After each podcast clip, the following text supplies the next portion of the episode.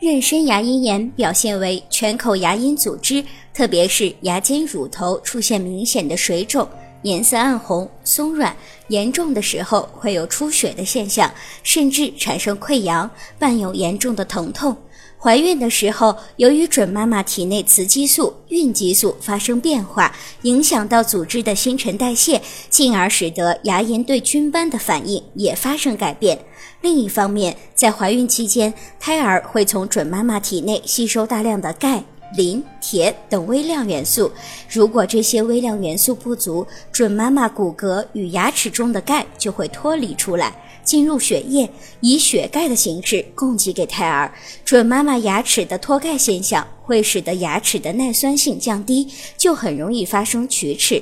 如果您在备孕、怀孕到分娩的过程中遇到任何问题，欢迎通过十月呵护微信公众账号告诉我们，这里会有三甲医院妇产科医生为您解答。十月呵护，期待与您下期见面。